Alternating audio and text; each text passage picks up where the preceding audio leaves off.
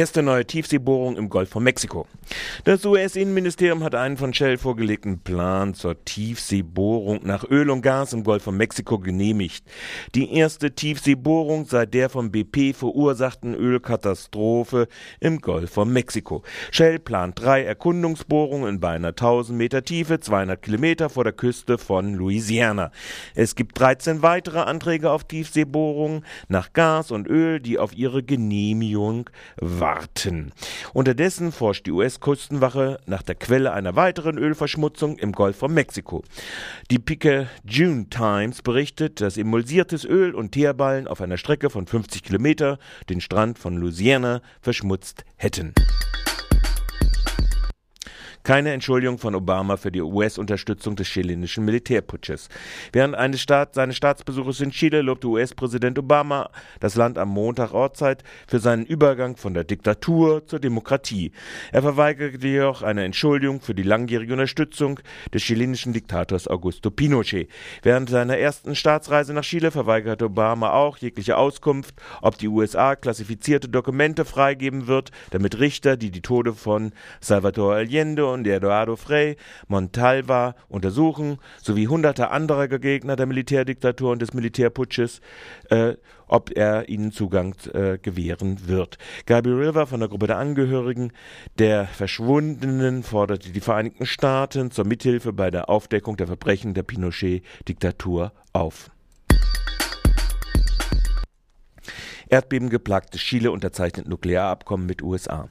Die Vereinigten Staaten und Chile haben ein AKW-Rahmenabkommen abgeschlossen, nachdem die USA Chile dabei helfen will, mehrere AKWs zu bauen, obwohl Chile in einer erdbebengeplagten Region liegt. Letztes Jahr hat ein Erdbeben der Stärke 8,8 großflächige Zerstörungen in Chile verursacht. Im Jahre 1980 traf ein Erdbeben der Stärke 9,5 das Land, das stärkste Erdbeben, das im vergangenen 20. Jahrhundert gemessen wurde. Das Abkommen wurde vergangenen Freitag bei Obamas Besuch in Chile unterzeichnet. Am Sonntag demonstrierten 2000 Anti-AKW-Gegnerinnen durch Santiago gegen das Abkommen. Kritik an deutschen Bürgschaften für brasilianisches AKW. Die deutsche Nichtregierungsorganisation Urgewalt hat angesichts der Atomkatastrophe in Japan die Kampagne gegen deutsche Hermes-Exportbürgschaften für den Bau eines Atommeilers in Brasilien intensiviert. Sie fordert die Regierung auf, die in Aussicht gestellten Bürgschaften für den derzeit laufenden Bau des AKWs Angra 3 in Südbrasilien zurückzuziehen. Die Bundesregierung hatte dem deutsch-französischen Kernenergieunternehmen Areva Siemens Bürgschaften in Höhe von 1,3 Milliarden Euro für die Beteiligung am Bau von Angra 3 in Aussicht gestellt. Angra 3 ist bekanntlicherweise auf einer Erdbebenspalte gebaut. Laut Medienberichten können diese Exportversicherungen sogar 2,5 Milliarden Euro erreichen. Bisher hat die Regierung die Bürgschaften jedoch nicht unterzeichnet. Brasilianische Umweltschutzgruppen wie Greenpeace hatten in den letzten Tagen den Baustopp des Malers Angra 3 gefordert, der in der Küstenregion zwischen Rio de Janeiro und Sao Paulo errichtet wird. Dort stehen seit gut 30 Jahren bereits die Meiler Angra 1 und 2. Die Umweltschützer erklärten, dass die Pläne für die Lagerung der ausgedienten Brennstäbe sowie die Sicherheits- und Evakuierungsnotpläne nicht ausreichend seien. US-Atomaufsicht verlängert Betriebserlaubnis für AKW um 20 Jahre. Die offizielle Angabe, Ausgabe einer um 20 Jahre verlängerten Betriebserlaubnis der Yankee Nuklearanlage in Vermont gegen die Opposition eines Kongressausschusses von Vermont hat die Atomaufsicht NRC verfügt. Die NRC stimmte unmittelbar vor der japanischen Atomkatastrophe für die Lizenz, verschob aber die Bekanntgabe der Entscheidung auf Montag Ortszeit. Schon letzte Woche hatte der unabhängige Senator aus Vermont, Bernie Sanders, die Lizenzverlängerung mit den Worten kritisiert, die Anlage würde dann auf 60 Betriebsjahre kommen, mit dem gleichen Anlagendesign wie zu Beginn, eine furchterregende Aussicht für viele Leute in Vermont. Die endgültige Entscheidung über die Zukunft der Atomanlage liegt allerdings beim Landesparlament von Vermont über ein Dutzend Journalisten in Libyen vermisst. Das Komitee for the Protection of Journalists, CP J berichtet, dass 13 Journalisten in Libyen entweder vermisst werden oder unter Gewahrsam der Regierung stünden. Die Liste umfasst vier Journalisten von Al Jazeera, zwei von Agence France Presse International, AFP sowie einen, Getty, einen von Getty Bilderdienst sowie sechs libysche Journalisten. Am Montag hat die libysche Regierung vier Journalisten der New York Times entlassen, einschließlich des Pulitzerpreisgewinners Anthony Shadid. Seit Beginn des libyschen Aufstandes im Februar hat CPJ mehr als 50 Angriffe auf die Presse dokumentiert, einschließlich zweier Todesfälle. Obama wegen fehlender Kongressberatung unter Kritik für Libyenkrieg. Präsident Obama wird zunehmend wegen seiner fehlenden Beratung mit dem US-Kongress vor der, dem Angriffsstart von Kriegsflugzeugen gegen Libyen von Abgeordneten sowohl der Republikaner wie der Demokraten kritisiert.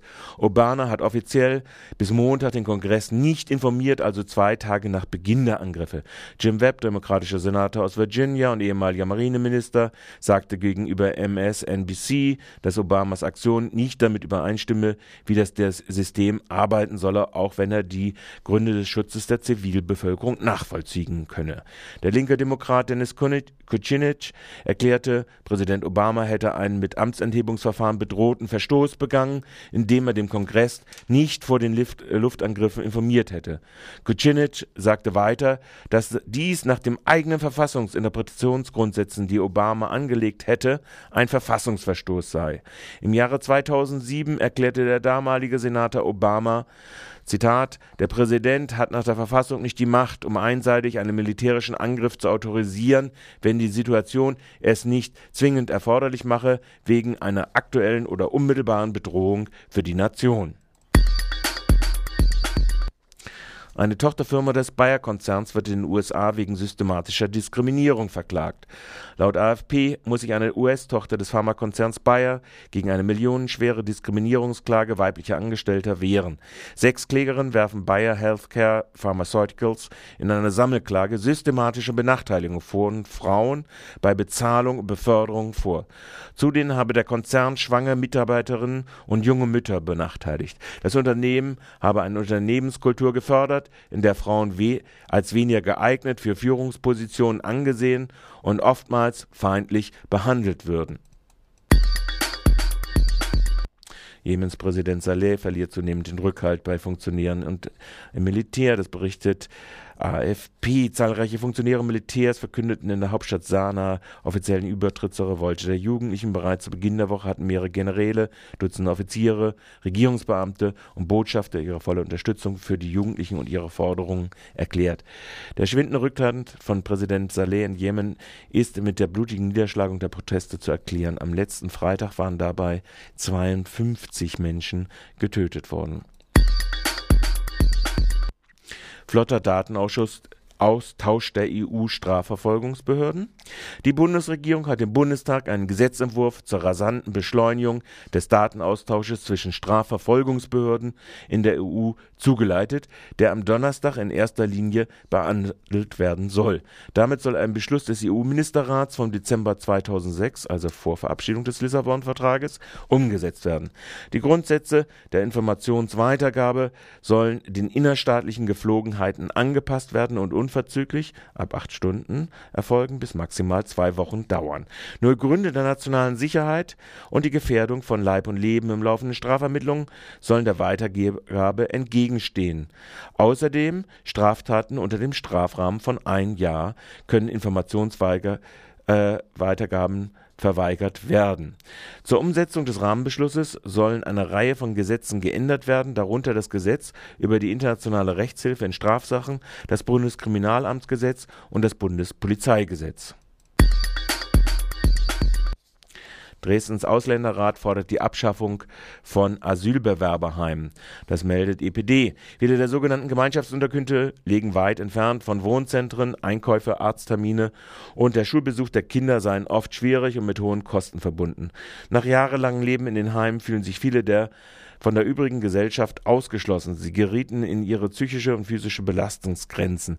Der Ausländerrat gab diese Erklärung gestern mit dem Prinzip auf den heutigen bundesweiten Aktionstag gegen Lager, Residenzpflicht, Sachleistungsprinzip äh, ab. In Sachsen wohnen Flüchtlinge sowohl in dezentralen Unterkünften wie in Wohnungen als auch in, der wiederholt, in den wiederholt kritisierten Heimen. Deren Abschaffung wird schon länger von Verbänden und Initiativen gefordert. Den Angaben zufolge werden Flüchtlinge in Berlin schon lange dezentral untergebracht. Polizei kann nicht messen. Der Samba-Gruppe Freiburg liegt mittlerweile ein Aktenauszug von der Messung der Polizei Freiburg ihres Samba-Getrommels beim deutsch-französischen Gipfel am 10.12. vor. Demnach steht fest, dass die Polizei eine den Anforderungen der TH-Lärm entsprechende Messung gerade nicht vorgenommen hat. Weder ergibt sich aus dem Protokoll, ob das Messgerät überhaupt geeicht wurde und welchem Fabrikat es ist. Die Anforderungen der TH-Luft werden auch in einem weiteren Punkt nicht erfüllt. Es liegt kein entsprechender TH-Lärm zu ermittelndes Schallerger wurde kein der entsprechende TH-Lärm zu ermittelndes Schallereignis erfasst, da der Abstand von der gekesselten Samberg-Gruppe mit gerade einmal 80 Zentimetern angegeben wird. Unter dieser Voraussetzung ist die Einhaltung, Einbehaltung der Instrumente durch das Ordnungsamt der Stadt Freiburg nur als eine rechtswidrige Schaff Schikane aufzufassen. Anti-Atomkraftplakate auch bei RDL abholbar. Wie schaffen wir es, dass der Protest gegen Atomkraft auch nach der Wahl optisch sichtbar wird? Die klassischen Fahnen sind bundesweit fast alle ausverkauft. In einem Anfall von Wahnsinn hat der BUND jetzt noch einmal auf Bundkosten 40.000 Postkarten und 45.000 A3-Plakate bestellt. Diese Plakate sind für Fenster, Hoftore, Läden, Kneipen, Garagentore gedacht und der BUND gibt sie bei Selbsterpaarung kostenlos ab. Das heißt aber, ihr müsst die Plakate für Infostände, Demos, Aktionen zurzeit noch selbst beim BUND und in der Freiburger Wilhelmstraße 24a abholen. Und zu der Entlastung des BUND hat sich Radio Dreieckland erschlossen, in seinen Vorräumen ebenfalls ein Plakatdepot einzurichten.